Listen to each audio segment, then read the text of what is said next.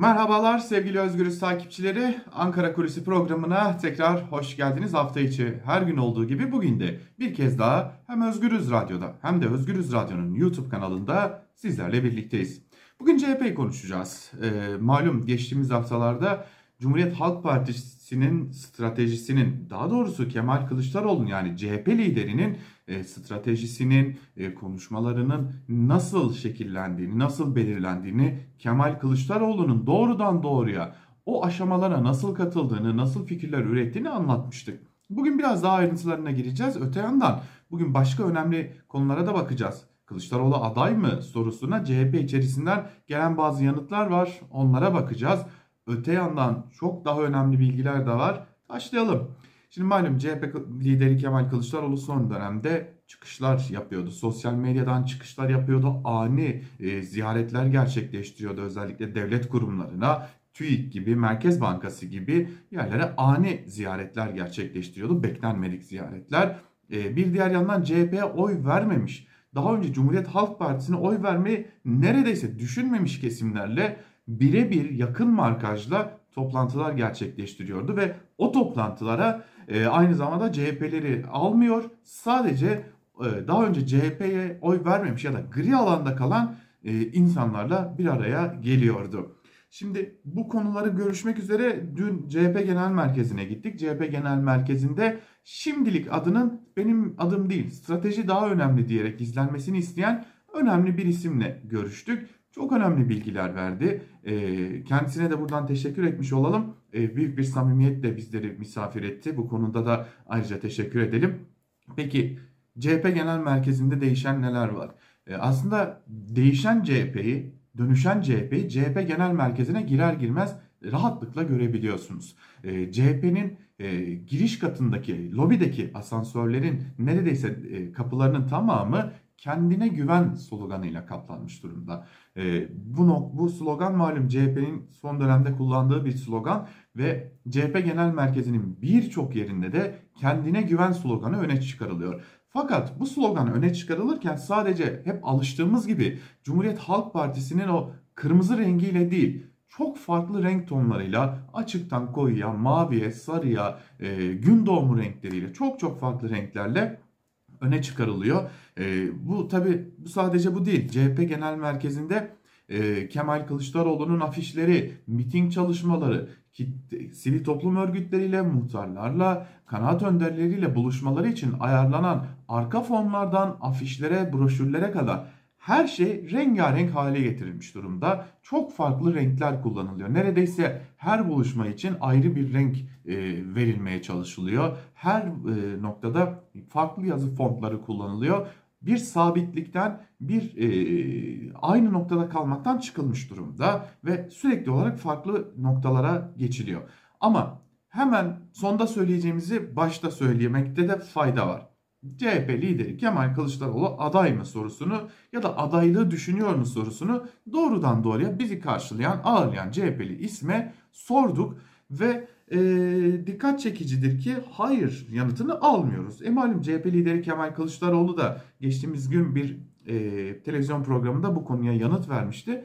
Yani ittifak e, kabul ederse neden olmasın sorusunu sormuştu. E, CHP'li isim de bunu söylüyor fakat kendi görüşünü de ekleyip şunu da belirtmeden geçmiyor. Ben genel başkanımızı artık aday olarak görebiliyorum diyor. E, fakat buradaki ittifak şerhinin de önemli olduğunu belirtelim. Yani ortaklaşa karar alınması hususunda da sık sık vurgu yapılıyor. Şimdi tabii niye Kılıçdaroğlu? Yani Kılıçdaroğlu'nun adaylığı neden bu kadar öne çıkarılıyor? Ya da Kılıçdaroğlu'nun adaylığı neye yarayacak sorusu da önemli. Bu konuda e, anket çalışmalarını göster gösteriyor kendisi. Son dönemde iş dünyasından yapılan bazı anket çalışmalarına göre CHP lideri Kemal Kılıçdaroğlu da artık e, Cumhurbaşkanı Erdoğan'ı geçmiş durumda. Örneğin Ekim ayında yapılan bir ankette e, CHP lideri Kemal Kılıçdaroğlu %44 oy alırken Erdoğan %38 oy alıyor. Ama Kasım ayına gel- geldiğimizde Kılıçdaroğlu'nun oyu %46'ya yükselirken Erdoğan karşısında e, Erdoğan'ın oyu ise %36'ya kadar geriliyor ve %10'luk bir fark oluşuyor. Bu arada yine o ankete göre yani CHP'nin elinde bulunan iş dünyasına özel olarak yaptırılmış ankete göre e, Cumhur İttifakı'na kesinlikle oy vermem diyenlerin oranı da %50'yi aşmış durumda. Bu nokta önemli. Bu birinci faktör artık anketlerde Kılıçdaroğlu da önde. Öte yandan e, CHP'li ismin üstüne basa basa vurguladığı başka bir durum daha var. Biz artık seçimleri kazanmaktan, kazanamamaktan korkmuyoruz. Biz seçimleri kazanacağız. Bizim esas meselemiz kazandıktan sonra ittifakın bir arada durması, geçiş sürecinin yara almadan ve hasarsız atlatılması. Bu aslında işte CHP Genel Merkezi'nde karşımıza çıkan kendine güven sloganının bir karşılığı ve öte yandan da tedbirli adımlarında bir dışa vurumu.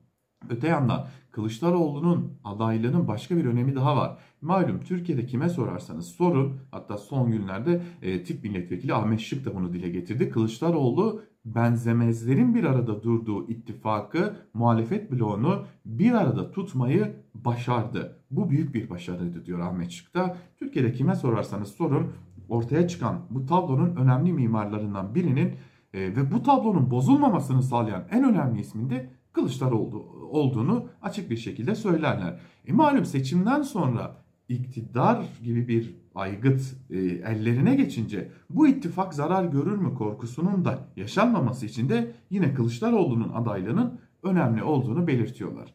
Fakat ben burada kendi şerhimi de düşmek istiyorum. Ben yine de son aşamaya kadar e, CHP lideri Kemal Kılıçdaroğlu'nun çıkıp ben adayım dediği ana kadar tıpkı İstanbul'daki gibi hiç beklenmedik bir anda sürpriz yapabilme ihtimalinin giderek azalıyor da olsa var olduğunu düşünüyorum.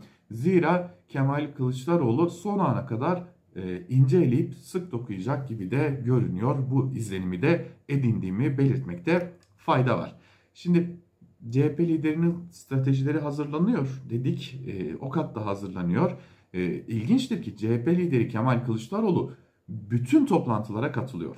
Bütün toplantılara fikirler veriyor, öneriler veriyor. Bunu yapmak istiyorum. Buna dair bir takım düşüncelerim var. Bunun üzerine tartışalım diyor. Kendi stratejisini aktarıyor ve buna ek olarak toplantılarda acımasız eleştiriler de yaşanıyor. Hem CHP lideri kendi ekibini eleştiriyor hem ekibi CHP lideri Kemal Kılıçdaroğlu'na e, karşı eleştirilerini, önerilerini, fikirlerini dile getiriyorlar. CHP'li ismini aktardığına göre çok acımasız toplantılar gerçekleştiriliyor ve bu toplantılar için tek bir kriter var.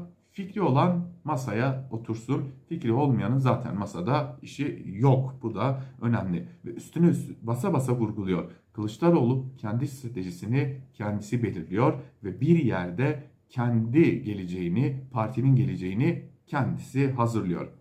Şimdi en önemli hususa gelmekte fayda var. Şimdi malum CHP lideri Kemal Kılıçdaroğlu bürokrasiye yönelik bir çağrı yapmıştı. Hatırlayacaksınız bürokrasiden sesler yükselmeye başladığına dair de birçok bilgiyi sizlerle burada paylaşmıştık.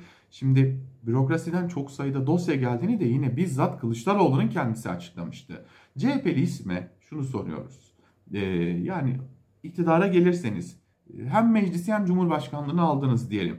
Bürokrasi daha önceden alışa, alışıla geldik tanımlarının dışına çıktığını, uzaklaştığını belirttiğiniz devleti ne kadar tanıyor olacaksınız? Yani yönetme kabiliyetinizi kısıtlayacak hamlelerle karşılaşacağınızı düşünüyor musunuz diye sorduğumuzda hiç beklemediğim bir yanıt aldım. Bu çok önemliydi. Ee, devletin bildiğimiz anlamda ana omurgası yerli yerinde oturuyor diyor CHP'li isim.